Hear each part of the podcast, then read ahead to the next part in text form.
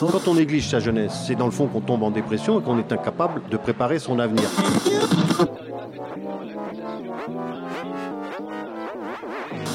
Ça ne veut plus rien dire, lycéens. C'est des merdeux, des cons. Le jeune est tourné vers l'avenir. Mais aujourd'hui, l'avenir ne se tourne plus vers le jeune.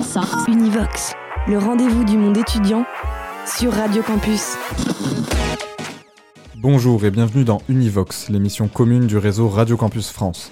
Cette semaine, Radio Campus 47 vous fait revivre le festival des rencontres philosophiques Michel Serres, dont la troisième édition s'est déroulée du 10 au 12 novembre 2023 à Agen.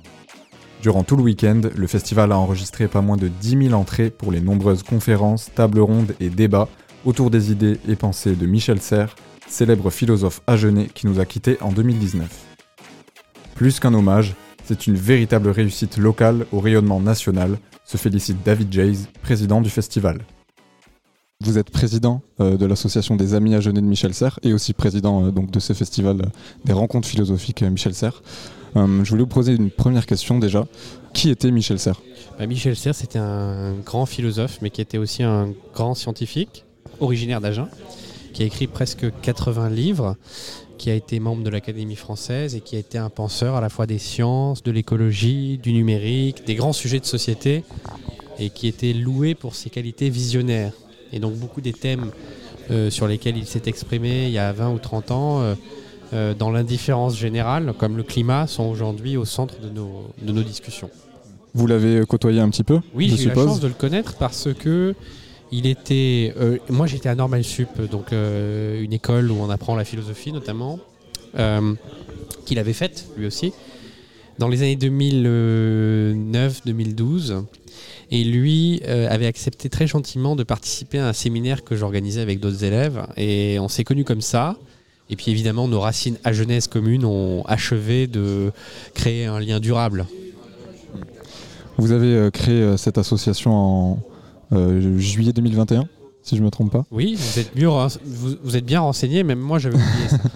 Euh, pourquoi avoir créé cette association et euh, comment vous l'avez fait aussi? Et par conséquent, ce festival également Alors, Michel Serre est décédé en 2019. on était nombreux à être évidemment très affectés par sa disparition et on était nombreux à vouloir faire mémoire de Michel Serre et ça rejoignait l'ambition du maire Jean Dionis qui avait pris l'engagement euh, d'organiser euh, quelque chose en la mémoire de Michel Serres. Et donc on a créé une association de passionnés d'abord, c'est-à-dire des gens qui l'ont connu et, qui étaient euh, très admiratifs de sa pensée, avec des profils très variés.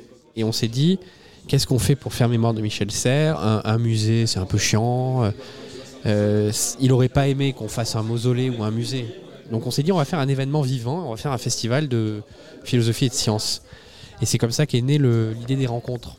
Et donc on a créé dès le mois d'octobre 2021 ces rencontres. Et là c'est la troisième édition et ça décolle pas mal. Ouais. Et euh, vous parlez de cette troisième édition. Le thème c'est les intelligences artificielles.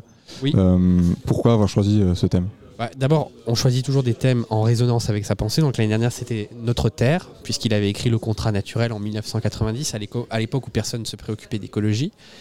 Et sur l'intelligence artificielle, il a beaucoup réfléchi sur la question du numérique. Et il a écrit en 2012 un livre qui a été un best-seller, 300 000 exemplaires vendus, qui s'appelait Petite Poussette.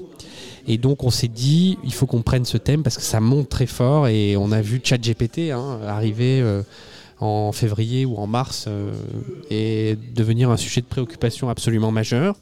Et donc on s'est dit, cette édition, il faut qu'on la consacre à ce sujet. Et franchement, je ne regrette pas. Hein. On en est qu'à la moitié, mais... Euh, c'est déjà une belle réussite. Oui, on n'est qu'à la moitié, mais on tient le bourbou. Euh, comme chaque année maintenant, il y a énormément d'invités, euh, d'intervenants qui sont mobilisés. Euh, comment ça se passe Comment vous les choisissez On a un travail avec nos deux commissaires de Philosophie Magazine, Sven Ortoli et Martin Legros. On sélectionne les intervenants, on en discute, et puis on les invite autour du mois de février ou de mars. On fait exprès de s'y prendre très à l'avance pour avoir mmh. vraiment les meilleurs et on essaie de construire une programmation qui soit complète, enrichissante. Enfin voilà, nos, deux commissaires font un boulot extraordinaire de ce point de vue-là. Hum. Et euh, pour prendre un petit peu de recul et, euh, parler de questions peut-être un peu plus abstraites, euh, bon, la philosophie est évidemment au, centre de, tous les débats. comment, enfin, plutôt quelle est la place aujourd'hui de la philosophie dans l'éducation, vu que Bon, on, on s'adresse principalement aux jeunes ici sur Radio Campus 47. Bien sûr. Quelle est vraiment la Aussi, on place s'adresse aux jeunes parce que juste, on a 2000 scolaires du co- école, collège, lycée qui ont participé au Je voulais en parler aussi, c'est pour ça. hein, et là on a eu des ateliers pour les jeunes, on avait beaucoup de jeunes sur les conférences, donc ça, ça monte fort. Comment on s'adresse? Bah, Tout simplement en étant accessible. Il y a une joie de penser, il y a une joie de réfléchir, de débattre. Tout le monde a ce, ce plaisir-là. C'est comme manger, c'est comme le sport, c'est comme l'amour, c'est des plaisirs de la vie. Simplement, il faut que ça soit accessible. Parce que si on sent que c'est élitiste, que c'est des mots compliqués, que c'est prétentieux, snob et tout ça, ça donne pas envie de rentrer. Mais si on arrive à, à être accessible, bah il y a beaucoup de gens qui jouent le jeu. Euh, là, par exemple, on aborde des questions très profondes, mais à travers des univers qui parlent aux jeunes. Donc demain, par exemple, Hugo Mola, qui est entraîneur du Stade Toulousain, va venir parler de la data dans le sport. On avait euh, des joueurs d'échecs, des grands maîtres, des gens qui aiment les échecs, ça peut leur parler demain un truc sur les jeux vidéo. Mm. Vous voyez, on essaie d'aborder les questions par des, des points d'entrée qui sont intéressants pour les jeunes. On a parlé beaucoup des réseaux sociaux aussi, de TikTok, d'Instagram, d'algorithmes. Ça, ça intéresse les jeunes. hein. Et ça se voit aussi avec le, les- le public qui, qui vient assister à ces Oui, conférences. c'est moins de têtes grises que les deux premières années. c'est vrai. Il y a beaucoup de jeunes. Est-ce que vous avez d'autres euh, projets euh, autour de l'œuvre de Michel Serres, autres que le, le festival? On va déjà essayer de faire réussir ce festival dans la durée. Donc là, il y a plusieurs objectifs pour l'année prochaine. Déjà, c'est d'essayer d'avoir des événements, pas seulement le week-end du 11 novembre, mais d'autres moments dans l'année. Donc là, on phosphore déjà sur des choses. C'est d'essayer de se développer dans d'autres lieux de la ville et puis effectivement d'avoir une espèce de programmation un peu à l'année et en continu. Univox, le rendez-vous du monde étudiant sur Radio Campus. Comme le dit David Giles, la place des jeunes était centrale durant le festival.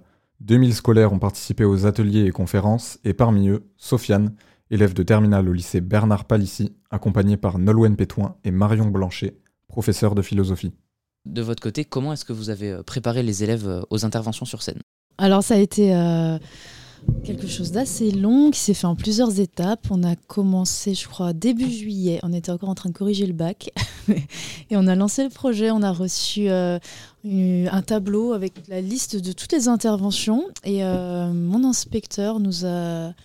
euh, m'a proposé d'imaginer quelque chose pour impliquer les scolaires dans le, dans le festival, puisque c'était c'était ça l'idée, impliquer les- les scolaires. Euh, moi, j'ai commencé de mon côté à y réfléchir, et puis avec Marion, assez rapidement, on s'est décidé à faire ça ensemble.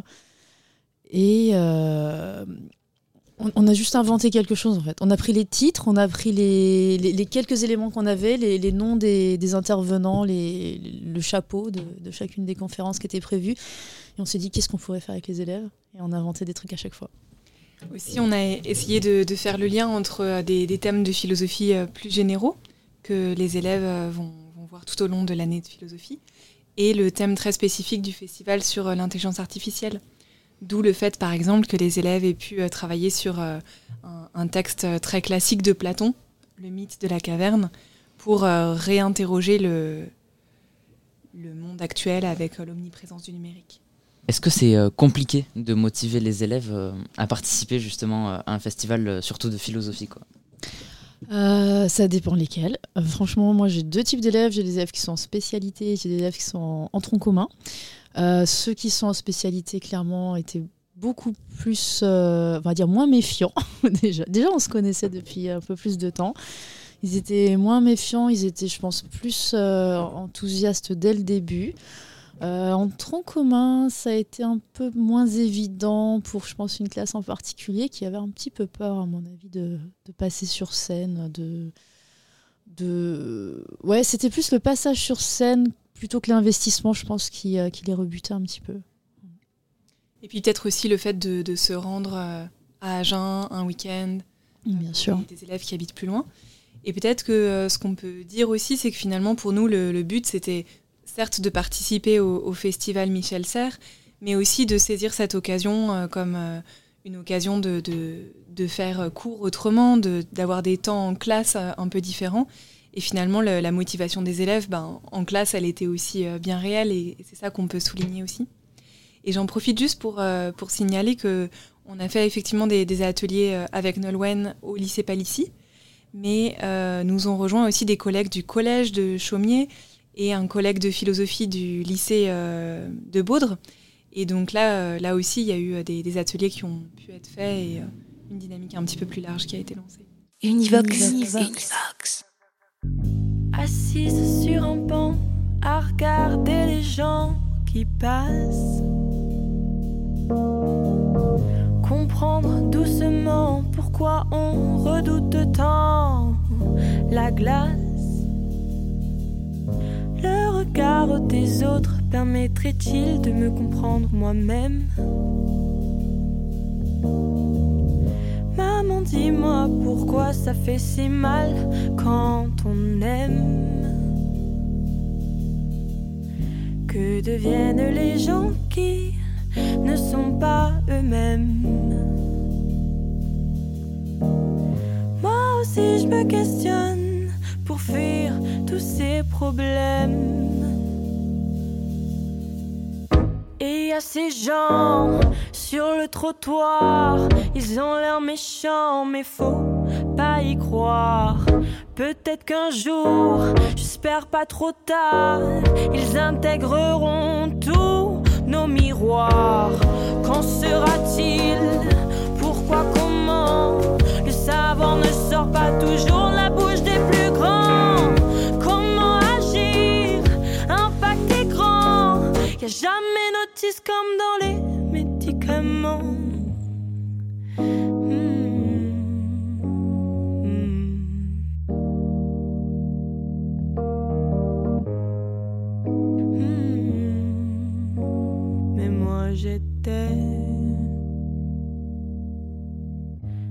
sur un banc à regarder les gens qui passent. J'ai compris maintenant pourquoi on redoute tant la glace. Le regard des autres, faut s'en détacher et vivre plus. Amour, peine, peu importe, faut s'aimer dix fois plus. Univox. Le rendez-vous du monde étudiant sur Radio Campus. Et donc toi, Sofiane, qu'est-ce qui t'a motivé? Alors, euh, ce qui m'a, je pense, le plus motivé, déjà, ça a été euh, bah, les gens avec qui j'avais euh, l'opportunité de le faire, que ce soit des amis ou même euh, euh, bah, Madame Pétoin qui, était, euh, qui avait euh, lancé euh, cette euh, possibilité. Et aussi euh, le fait de se dire que c'était euh, ma dernière année au lycée et donc euh, peut-être ma dernière occasion d'être encadré pour participer à ça, même si je peux toujours revenir les années prochaines, je serai sans doute moins encadré et j'aurai peut-être pas non plus la possibilité d'intervenir en posant des questions ou, même en parlant avec les, les gens qui étaient présents sur scène. Et justement, tu as pu notamment poser des questions hier, donc à la conférence d'ouverture du festival. C'était quoi ton ressenti sur scène? Alors, euh, ça dépend, parce que du coup, j'ai posé des questions hier, mais aussi euh, aujourd'hui, le samedi. Euh, par rapport à hier, je pense que j'ai eu quand même beaucoup plus de trac hier qu'aujourd'hui en parlant, parce que déjà j'étais sur scène. Il y je, recevais ce que je devais dire cinq minutes avant pour en parler, et du coup j'étais un peu entre, est-ce que je dis parfaitement ce qui, ce qui m'a été donné, ou alors j'improvise. Euh, du coup, il a fallu euh, mélanger les deux. À la fin, ça a été, mais au début, euh, bon, j'ai bégayé. À ce qui paraît, j'ai dit des mots qui n'existaient pas. du coup, voilà. Mais je pense que, par contre, aujourd'hui, samedi, ça a été plus simple d'intervenir en posant des questions et malgré, je pense, des, un certain mécontentement vis-à-vis des réponses de certains présentateurs qui avaient l'air de peut-être surfer sur la question sans vraiment y répondre. Qu'est-ce que vous avez ressenti en, en euh, voyant les élèves sur scène On est trop fiers. Franchement, euh, on est super content de voir que ça aboutit, euh, de voir que oh, on est fiers comme si, comme si on disait leurs parents, je sais pas. Euh, de voir les compliments qu'ils ont reçus, de voir surtout le, je sais pas, leur autonomie, leur capacité à, à- à vraiment parler, puis parler bien. Quoi. On est, on est impressionnés. Hein. Oui, vraiment. Je, je souscris à, tout ce que tu dis, Nolwenn. Et je crois aussi que ce matin, j'ai vraiment euh, ressenti, euh, grâce, à, grâce aux élèves, grâce à vous, euh, de nouveau la, joie de, de la philosophie, en fait. C'est peut-être un peu lyrique de le dire de cette manière, mais le, travail de, de lecture, de réflexion, c'est un travail qui peut être par moments laborieux. Et là, de voir que bah, des, élèves de, 17 ans avaient pris plusieurs heures et, surtout beaucoup de, joie eux-mêmes et, d'intérêt à construire des, questions qui manifestaient leur propre réflexion philosophique, ça m'a moi aussi euh, réanimé dans mon désir de poursuivre mm. cette magnifique discipline. c'est émouvant hein, pour un prof. C'est quelque chose qui nous sort aussi beaucoup de notre quotidien et euh, ça donne beaucoup de, beaucoup d'émotions, je pense. Comment est-ce que le festival il, a matière à s'ancrer dans la culture euh, locale ici à Agen? Bah, déjà, on a quand même cette figure tutélaire de Michel Serres qui, qui s'impose et et qui, je pense, euh, a vraiment un, rôle à jouer, euh, de, un peu de catalyseur. C'est un peu une occasion, finalement. Euh, c'est quelqu'un, c'est quelqu'un qui était d'ici, mais c'est surtout quelqu'un qui nous donne l'occasion à tous de faire ce festival. Moi, j'ai l'impression que, que ça marche bien, que les gens sont contents de venir. Donc, je pense qu'effectivement, ça va, ça va s'ancrer. Je pense qu'on est sur la bonne piste aussi en faisant intervenir les, les jeunes et les scolaires, parce que c'est ça qui va éviter que ce soit euh, hors sol justement. Peut-être aussi que ça, ça nous rend familiers, euh, les élèves comme, euh, comme nous, professeurs, de, de tout un écosystème local de, de personnes qui ont des responsabilités dans, dans la ville, dans la cité. Mm. De, bah voilà, d'interagir avec, avec le maire, avec bah pour nous des, supérieurs hiérarchiques dans, l'éducation nationale, avec des responsables de la communication, des associations comme, comme Radio Campus. En fait, le festival a cette euh, capacité à rassembler toutes ces personnes qui, euh, sur ces quelques jours, œuvrent dans un but commun, mais qu'on peut être amené à, rencontrer à nouveau et à solliciter aussi de nouveau pour, euh, d'autres projets ou, ou simplement en tant, que, en tant que citoyen. Univox, le rendez-vous du monde étudiant sur Radio Campus. Ces rencontres philosophiques ont donc créé des échanges entre les jeunes du Lot-et-Garonne et des personnalités du monde de la pensée et des sciences. Durant les conférences, les élèves ont donc pu interagir avec des invités reconnus tels que Cynthia Fleury, philosophe, psychanalyste et marraine du festival. En quoi la réflexion philosophique, puisqu'elle est centrale dans ce festival, et sa vulgarisation aussi, peut-elle contribuer à la préservation de la dignité humaine? C'est une grande question. C'est une immense question. C'est une immense question. Et euh, bah, de la manière la plus simple, si vous voulez, la philosophie morale et la philosophie politique, mais aussi euh, la métaphysique, mais enfin on va rester déjà sur la philosophie politique et morale, euh, ça a été une, grande discipline de définition des différents concepts et notamment ce concept qui n'est pas qu'un concept puisqu'il donne aussi lieu à tout un système de, droit mais notamment ce concept de, euh, de la dignité humaine. Donc, euh, donc c'est vrai que dans la clinique de la dignité, je suis revenue comme ça, euh, j'ai fait une généalogie de cette notion de la, de la dignité et qui a trouvé ses lettres de noblesse dans son acception moderne telle que nous l'entendons aujourd'hui au moment des philosophies des Donc au XVIIIe siècle puisque c'est vrai que notre conception de la dignité humaine, ça reprend notamment un impératif kantien qui est de ne jamais considérer autrui comme un moyen, mais toujours comme une personne et donc comme une finalité. Et puis après, quantité d'autres grands auteurs qui sont venus nous aider à, compléter cette définition de, euh, de la dignité humaine.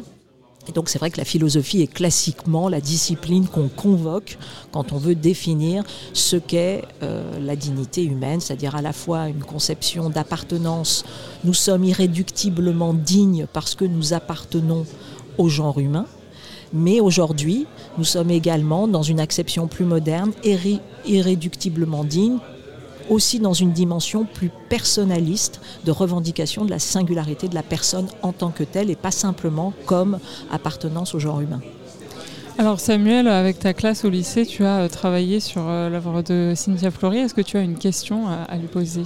Euh, Oui, moi je voulais savoir tout d'abord, est-ce que le concept de dignité peut donc s'appliquer aussi sur des intelligences artificielles ou, ou des robots même?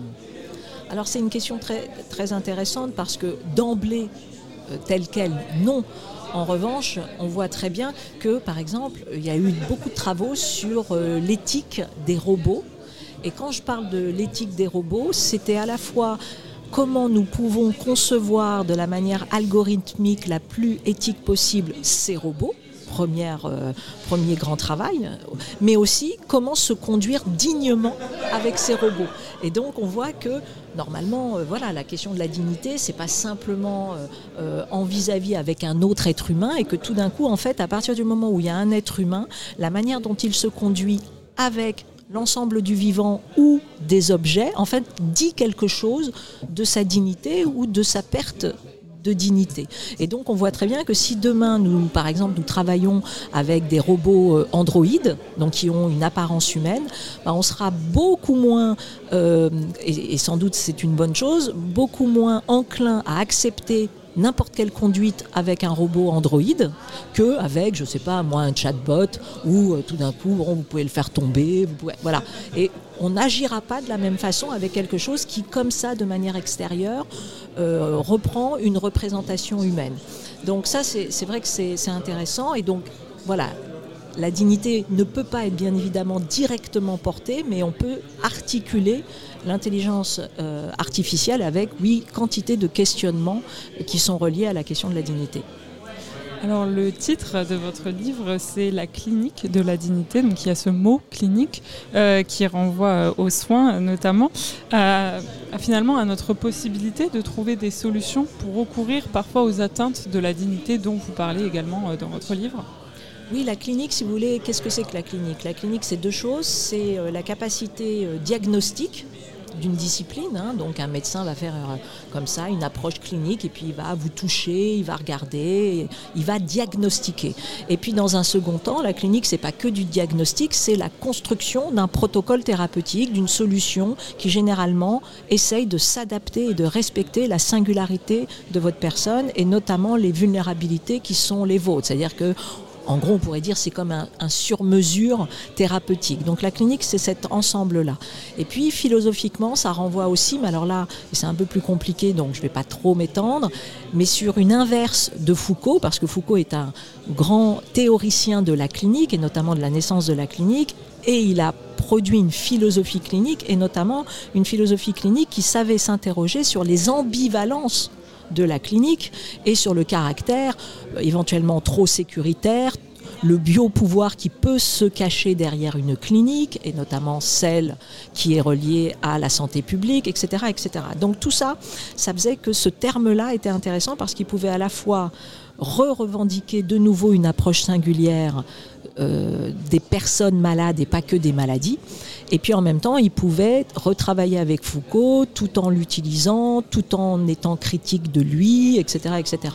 Donc voilà pourquoi la, la clinique de la dignité. Et puis c'est surtout aussi cette, euh, je pense que c'est intéressant par rapport à l'IA, si vous voulez, c'est la question de l'incorporation. La clinique, c'est véritablement la prise en considération de la finitude de nos corps. Et on sait que euh, demain, et même dès aujourd'hui, cette numérisation du monde, cette digitalisation du monde, elle a tendance à nous, à accélérer et à consolider notre désincorporation du monde. C'est-à-dire qu'on devient en gros hein, des têtes à la maison, allongées, qui, euh, oui, on interagit avec euh, l'ensemble du système, mais oh, mon Dieu, il y a de moins en moins d'interactionnisme du corps. Je caricature, heureusement ce n'est pas que comme ça, et bien évidemment il ne tient qu'à nous, au contraire, d'utiliser les outils numériques demain pour recorporaliser nos, relations. Et c'est aussi parfois ce qu'on fait, mais pas toujours. Hein. Donc la, question de la clinique, c'est aussi voilà, de, de, rappeler ce caractère euh, du corps charnel, de la prise en considération des intégrités physiques et psychiques de chacun. Merci, nous arrivons à la fin de cette interview. Je laisse donc le mot de la fin, la question de la fin à euh, Samuel, qui est étudiant au lycée euh, à Agen. Oui, euh, moi j'avais une petite question à vous poser. Comme vous êtes la marraine, la présidente d'honneur du festival Michel Serres, on aimerait peut-être, pour boucler la boucle, avoir une réponse à la problématique. Pour vous, est-ce qu'à l'heure de l'intelligence artificielle, enfin, oui, à l'heure de l'intelligence artificielle, qu'est-ce que Petite Poussette est devenue aujourd'hui? Pas petit, je, vous vous souvenez, hein, ce texte, pourquoi ça a marché tellement, Petite Poussette de, de Michel Serres? Parce que c'était un texte d'un optimisme euh, que certains peuvent juger candide ou naïf, mais il y a un rôle de cette, euh, je dirais en philosophie, de la grande fable candide. Il y a un rôle de, cette opérationnalité-là. Et, et, Petite Poussette, c'était ça. C'était tout simplement de dire, mon Dieu, ça va être euh, étonnant, fantastique, euh, on va aller vers plus de progrès. Vous voyez des, des, apprentissages, mais ces désapprentissages, ça va être des, des meilleurs apprentissages, etc. Bon, bah, X années après Petite Poussette, bah, c'est comme toujours, euh, on se réveille un peu de ce, grand rêve technophile. En même temps, l'intelligence artificielle permettra des progrès et permet déjà des progrès dans la médecine notamment et, partout ailleurs colossaux, mais en même temps, comme toujours, bah, c'est aussi euh, un grand lieu de haute surveillance. Euh, c'est un lieu de transformation des rapports de pouvoir, toujours euh, respectueux des droits et des démocraties, parce que derrière, c'est des grandes multinationales. Donc voilà, bah, c'est Petite Poussette, elle est devenue euh, plus sérieuse, on va dire, face à, à cet enjeu de, de l'IA, et elle, euh, elle ne perd pas son enthousiasme, mais euh, ni son optimisme, mais malgré tout, voilà, elle, elle, elle, comprend que le grand grand enjeu, ça va être la régulation de cette IA et les comment on va faire en sorte que nos outils continuent de respecter et de consolider la sphère des droits, et, et notamment bien évidemment des droits de l'homme. Merci beaucoup Cynthia Fleury. Merci à vous. C'était euh, Radio Campus 47 euh, aux rencontres philosophiques Michel Serres. Univox. Univox. Univox.